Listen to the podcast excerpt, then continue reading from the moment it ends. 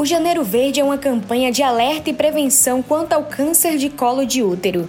Segundo o Instituto Nacional do Câncer, esse é o terceiro tumor maligno mais frequente nas mulheres, atrás apenas do de mama e o do colo retal, e é também a quarta causa de morte de câncer entre a população feminina no Brasil. O câncer de colo uterino pode ser descoberto com um simples exame de rotina e assim atingir altos índices de cura quando detectado e tratado de forma precoce. Para falar sobre a importância de promover uma maior conscientização com relação a essa doença, o podcast do portal Muita Informação recebe a ginecologista Ana Gabriela Travassos.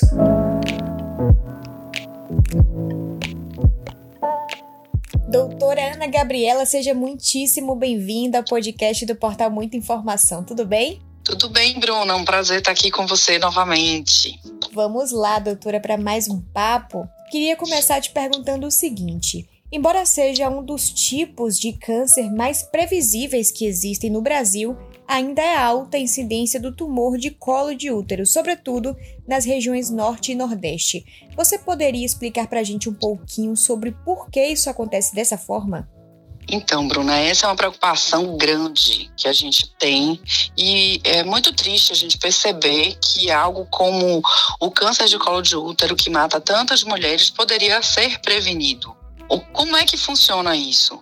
O acesso à realização do exame de Papa Nicolau, que é que faz a prevenção, que identifica lesões precursoras, ele é, é muito reduzido nessas regiões. Né? Então, o alcance da atenção básica à saúde, atenção primária à saúde, que são os postos de saúde, é, ainda não alcançou a quantidade suficiente de mulheres para que se tenha uma prevenção efetiva. Eu acredito, Bruna, que as mesmas mulheres estão fazendo preventivo regularmente e muitas estão ficando de fora dessa realização.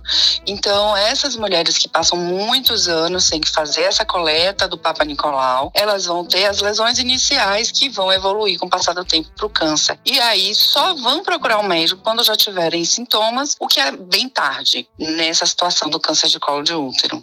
E o que, é que pode ser feito, doutora, em termos de políticas públicas para levar essas mulheres ao consultório médico para fazer esses exames? Você acha que faltam campanhas nesse sentido ou acessos de outra forma? O que é que tem que ser feito?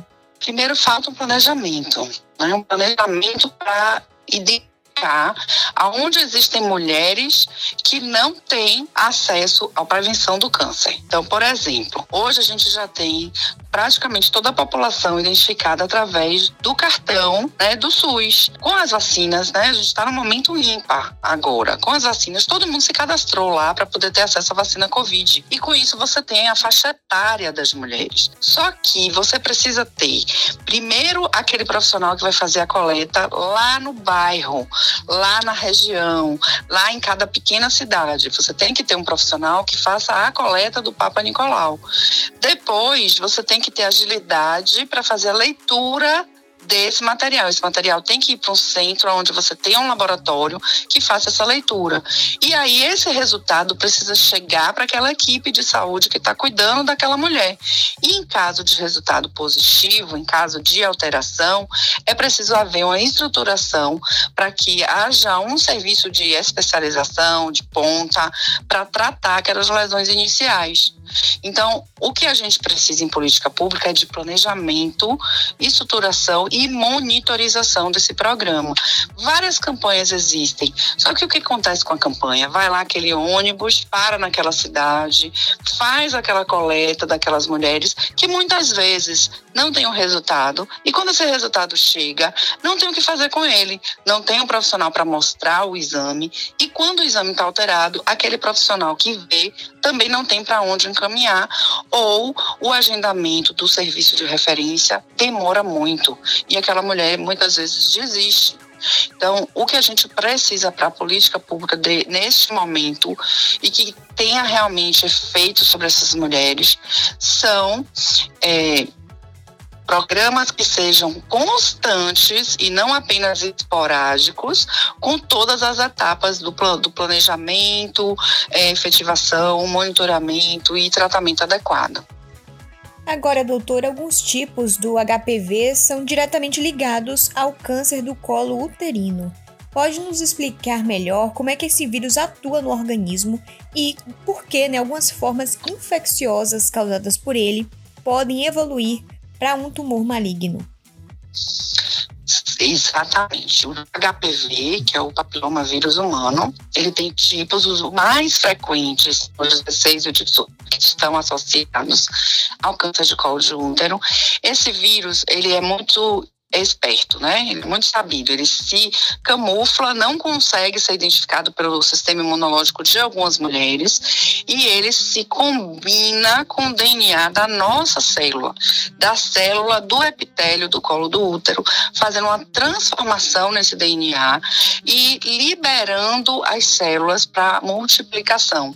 No meio dessa multiplicação aparecem células que têm alterações cancerígenas e não existe inibição a essa divisão, que habitualmente o nosso corpo se defende dessas células, porque elas são alteradas.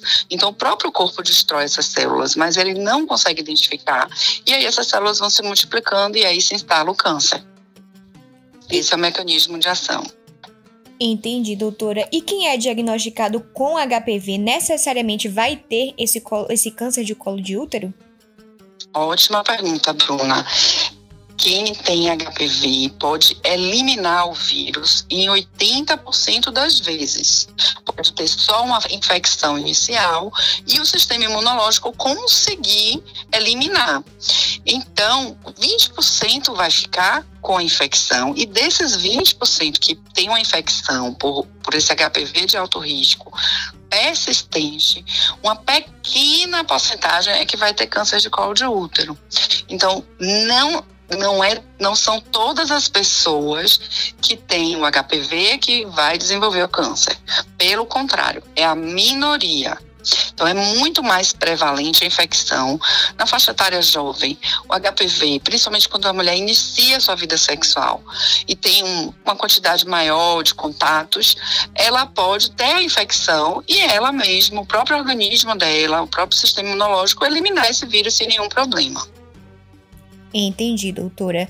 Agora falando sobre a vacina do HPV, ela já existe, já está disponível na rede pública. A que públicos essa vacina se destina? Qual a importância de se vacinar? E mais do que isso, os meninos também podem se vacinar?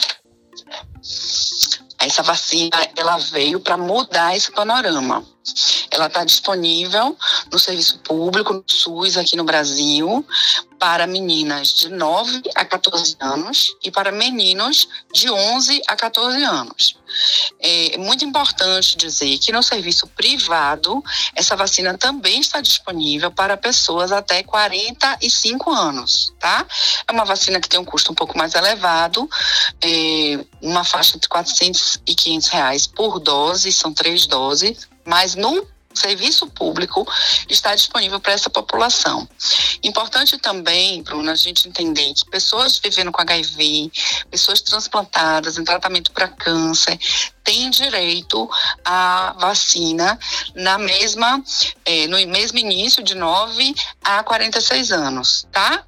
Então é bem importante, tanto homens quanto mulheres. A vacina do HPV ela protege nos meninos e nos homens contra câncer de orofaringe, câncer anal, câncer de reto e câncer de pênis. E protege as futuras parcerias desses, desses meninos e homens.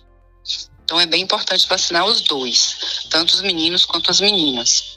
Agora, doutora, falando ainda sobre a vacina, infelizmente muitas famílias se recusam a levar esses filhos para se vacinar contra o HPV, isso por diversos fatores: desinformação, preconceito. Como sempre, é importante reforçar esse alerta, essa necessidade de que essas pessoas precisam se vacinar. Qual mensagem você deixaria para esses pais e essas mães? É, eu gostaria que os pais e mães compreendessem que a vacina de HPV é uma vacina segura, ela já foi testada em todo o mundo, tem pouquíssimos relatos de efeitos colaterais e tem uma eficácia muito grande para o câncer de colo de útero, o câncer de vulva e vagina e para os homens, o câncer de pênis, o câncer de região anal e o câncer de orofaringe, de garganta.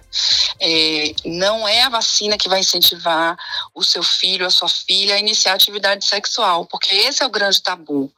Ah, a educação sexual, a conversa franca e sincera com seus filhos é o melhor conselheiro em relação a essa questão da sexualidade. E a vacina é um problema de saúde, uma solução de saúde, né? Que está disponível gratuitamente e que é um direito de nossos jovens. Agora, doutora, uh, falando de outras questões, né, envolvendo também é, a questão do câncer do colo de útero, além da infecção pelo próprio HPV, quais são os outros fatores de risco que a gente tem para o surgimento deste tipo de câncer?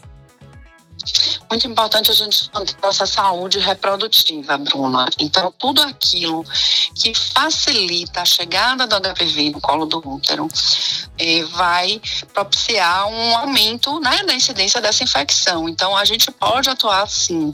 A gente pode ter relações protegidas, né, o que mantém o nosso colo do útero, a nossa vagina mais preservado. A gente pode fazer sempre uma investigação de infecções como clamídia, gonococo, que mantém ali o colo inflamado, facilitando a chegada desse HPV.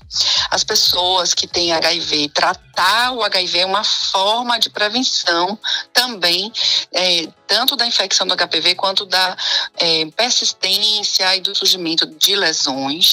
Ah, ter uma vida saudável, um bom sono, exercícios físicos, tudo que mantém o nosso sistema imunológico em bom estado também nos ajuda a proteção ah, contra a infecção pelo HPV. Então, essas são, são coisas que a gente precisa ficar atento. E falando da colonoscopia, doutora, que é o exame que não só detecta precocemente o câncer de intestino, como também previne, graças à retirada dos pólipos que são potencialmente malignos, né? E acaba aí facilitando uh, o tratamento de outras questões. O Papa Nicolau ou preventivo ginecológico tem uma função parecida? Como é feito o procedimento? De que forma ele pode evitar o surgimento de um tumor do colo uterino, por exemplo? Ah, o raciocínio é bem parecido. Então, se passa um aparelhinho, ah, chega até o colo do útero, se colhe com uma espátula as células dali do colo. É, a gente consegue identificar lesões iniciais, que são neoplasias intraepiteliais cervicais, lesões no colo do útero, que são precursoras do câncer. São lesões que podem se transformar no câncer do colo uterino. E essa, esse é o objetivo do Papa Nicolau do preventivo, identificar as lesões e tratá-las antes que elas evoluam. É o mesmo raciocínio da colonoscopia, mas é um exame menos invasivo, não precisa de anestesia, não precisa de preparo maior. Qual é o cuidado que a gente precisa? Não estar menstruada, evitar relações sexuais 48 horas antes e evitar o uso de creme vaginal também, pelo menos 72 horas, para que a gente possa colher um bom material do colo do útero. E esse exame preventivo, doutor, ele é recomendado em que faixa etária e com que periodicidade? É importante é, as pessoas compreenderem que existem protocolos para que a gente possa é, alcançar um número maior de mulheres. A recomendação do Ministério da Saúde é iniciar a, a, esse rastreamento do câncer de útero a partir dos 25 até os 64. Depois que a gente faz dois exames com intervalo de um ano, sendo esses dois negativos, este Papa Nicolau ele só precisa ser realizado a cada três anos. Este é o protocolo do Ministério da Saúde. Infelizmente, não é, ele não acontece dessa forma. A gente aí vai para o outro extremo. As pessoas que ficam ansiosas, com medo de ter lesão e que fazem com uma periodicidade menor e que acaba ocupando vaga, principalmente no serviço público, de pessoas que precisam. Há esse medo também com relação a, ao exame, algum tipo de receio por parte das mulheres ou algum tabu também? Existe o tabu, é um exame desconfortável, a pessoa precisa tirar roupa, precisa expor a, a sua genitália, vai passar um aparelhinho.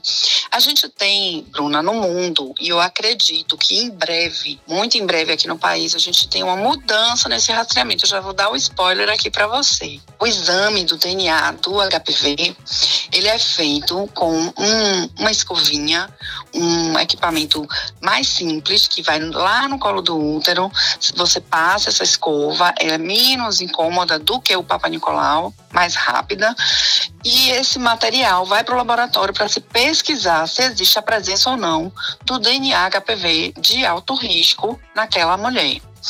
Caso essa mulher seja negativa, não tenha esse DNA HPV, pelos protocolos internacionais, ela só precisa repetir esse exame com cinco anos.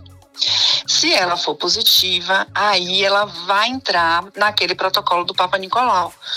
Então, com esse exame de DNA, o alcance ele fica muito maior.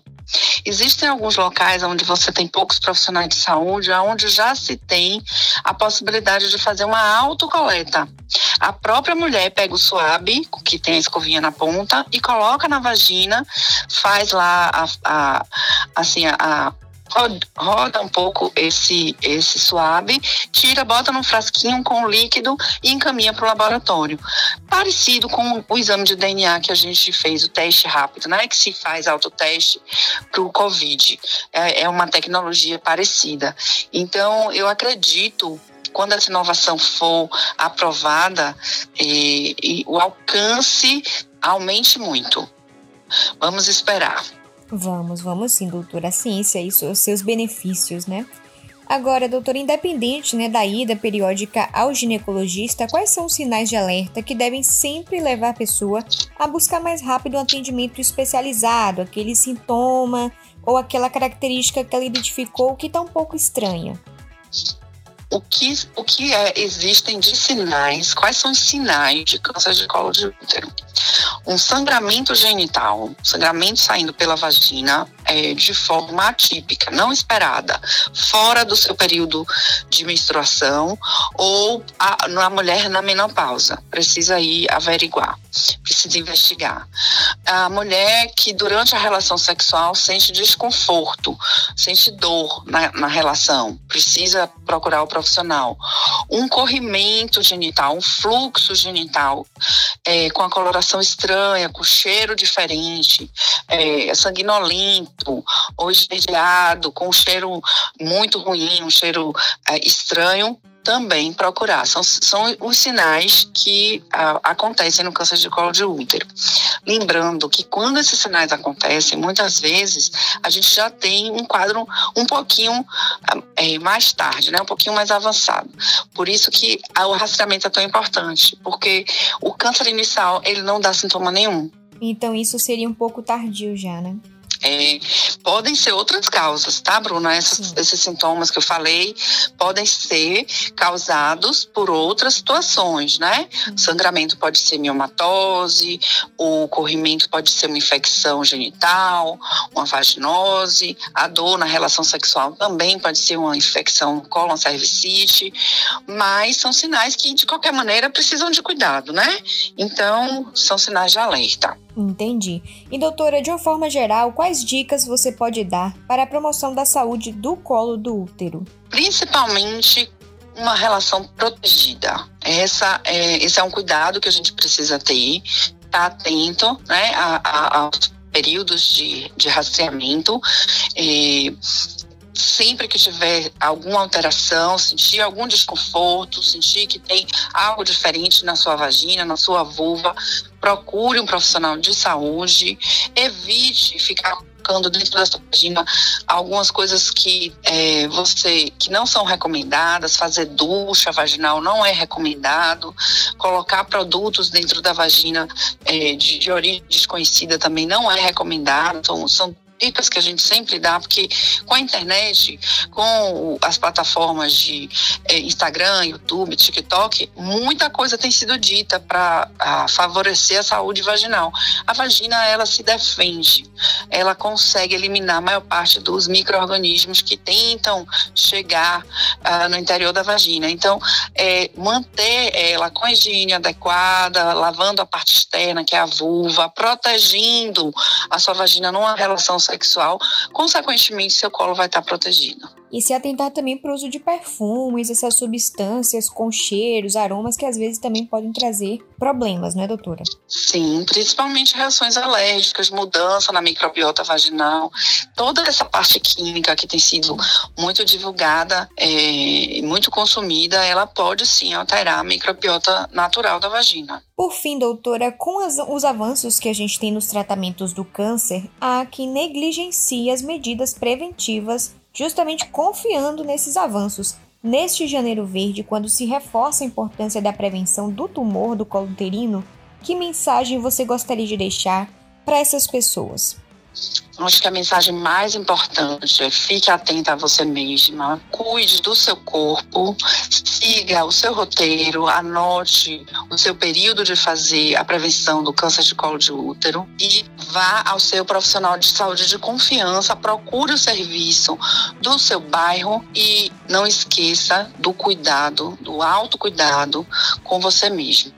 Doutora Ana Gabriela Travassos, muitíssimo obrigada pela sua participação, por trazer esse assunto para a gente de uma forma muito clara, objetiva, explicando sobre a saúde feminina, que é importantíssima, não só esse mês, mas durante toda a nossa vida. Muito obrigada. Eu que agradeço a oportunidade, Bruna, de levar o conhecimento para o maior número de mulheres possíveis. Eu acho que essa é uma missão que a gente não pode se furtar. Siga a gente nas nossas redes sociais e até o próximo podcast.